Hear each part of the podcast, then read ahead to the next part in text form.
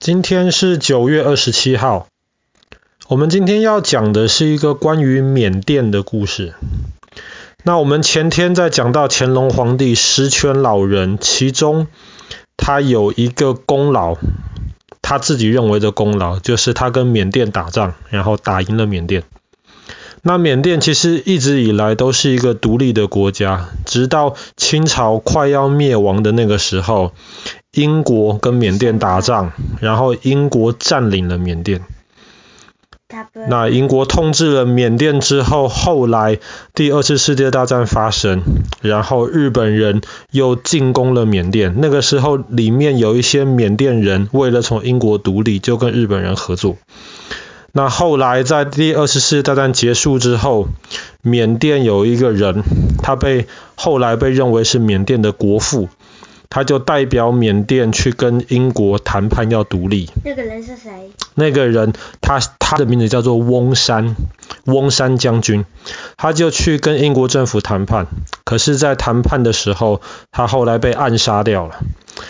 所以，即便后来缅甸成功从英国独立了，翁山将军也被认为是缅甸的国父，但是很可惜的，他没有真的看到缅甸的独立。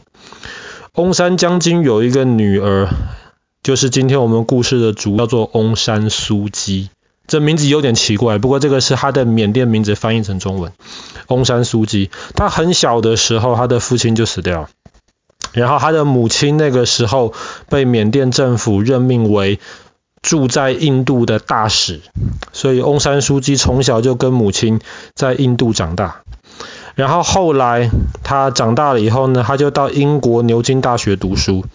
住在牛津，然后在牛津过着一个很平常的一个生活，认识了她的丈夫，生了两个孩子。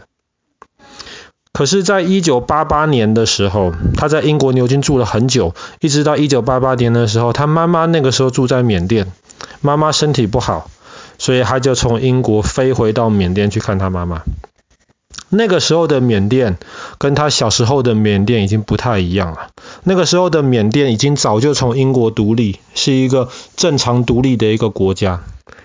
说正常可能也有点不对，为什么？因为那个时候缅甸的政府是由军队来管理。然后军队非常非常独裁，独裁是什么？就是 dictator 的那个独裁，就是军队说什么就是什么，老百姓连讨论、连有连有意见都没有办法。然后再加上军队把缅甸管理的其实非常糟糕，所以很多老百姓就抗议。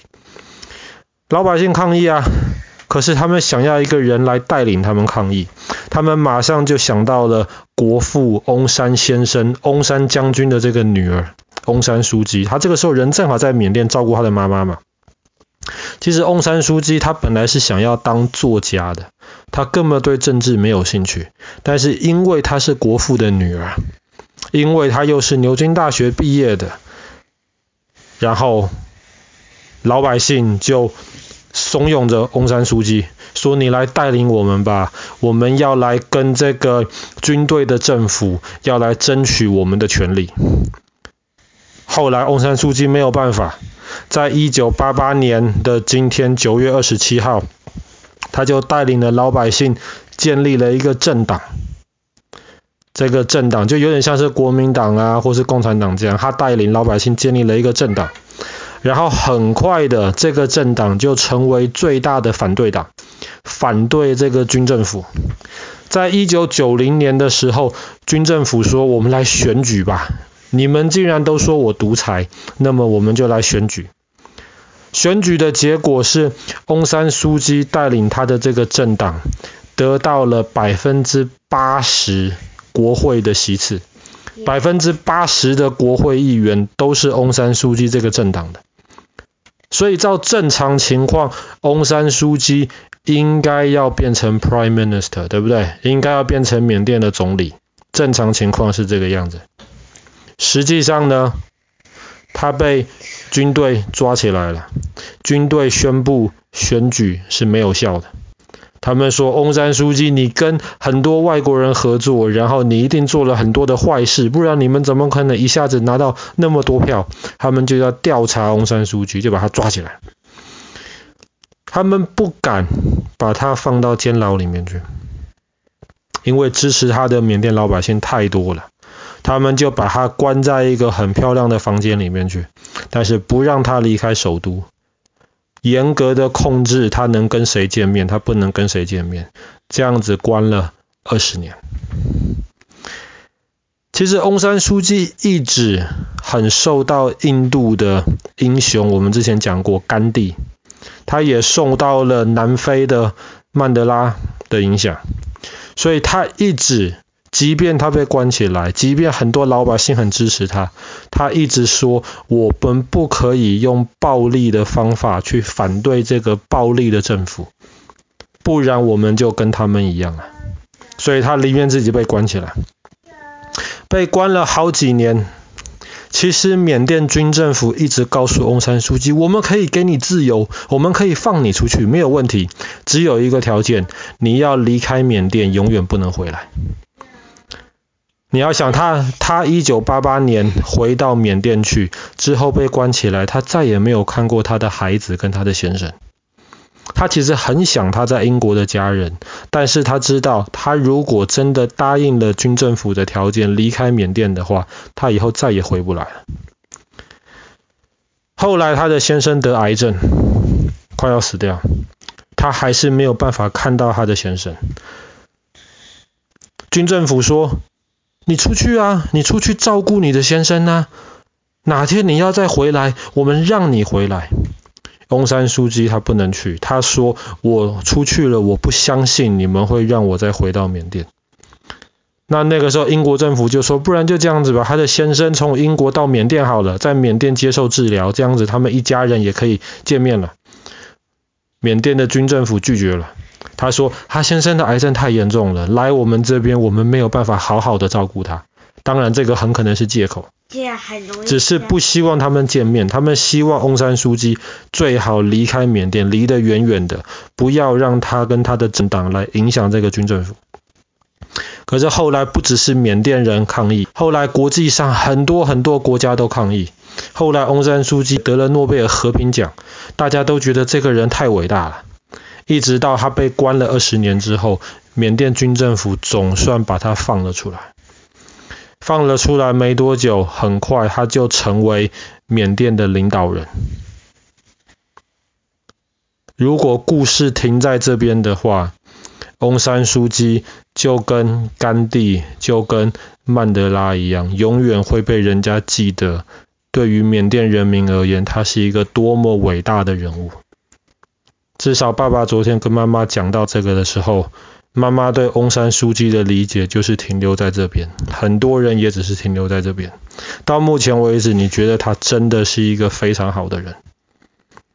直到二零一六年，二零一六年，翁山书记，翁山书记是缅甸实际上的领导人，大家都知道。二零一六年，缅甸发生了一件事情。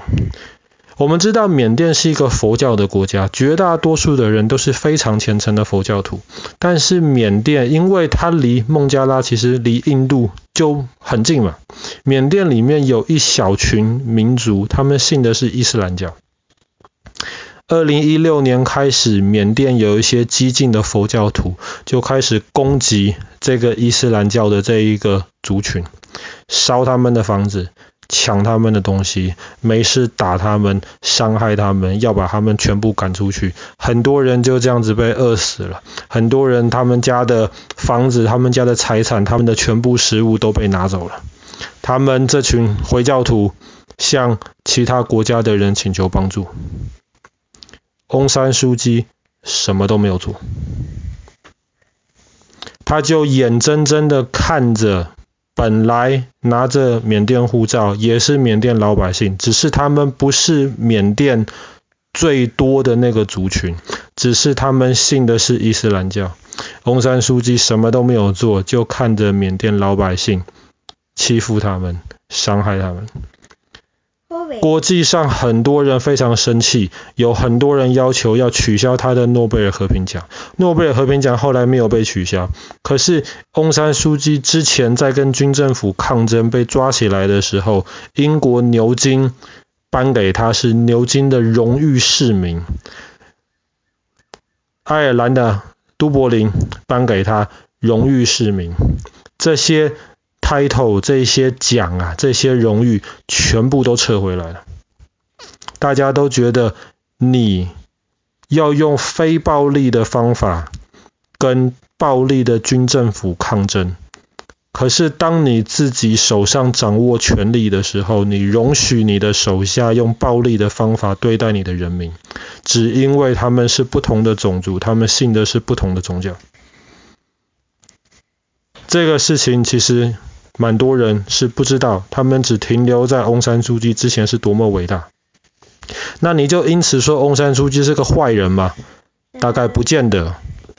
你说他是个好人吗？那其实也不完全。比方说，有一个很坏很坏的人，好了，杀人放火，哈，伤害了很多人。对大多数的人而言，他都是一个坏人。可是，可能对他的孩子而言，这是一个非常非常好的爸爸或是妈妈。诶？很可能呢，因为在在家里面，孩子看到他的就是一个非常慈祥、非常好的一个形象，所以对孩子而言，这样子人家看的坏人，很有可能是好人。所以，一个人的好坏其实是。很难说的。那最有可能的就是我们绝大多数都是普通人。很多时候我们知道要怎么样做好，我们想要做好，但是我们做不到。翁山书记很有可能是因为这个或是那个原因，他做不到。好了，今天我们的故事就讲到这边。在一九八八年的今天，翁山书记。建立了缅甸最大的反对党，后来他也成功的当上了缅甸的领导人，只可惜他眼睁睁的看着自己的老百姓被种族清洗。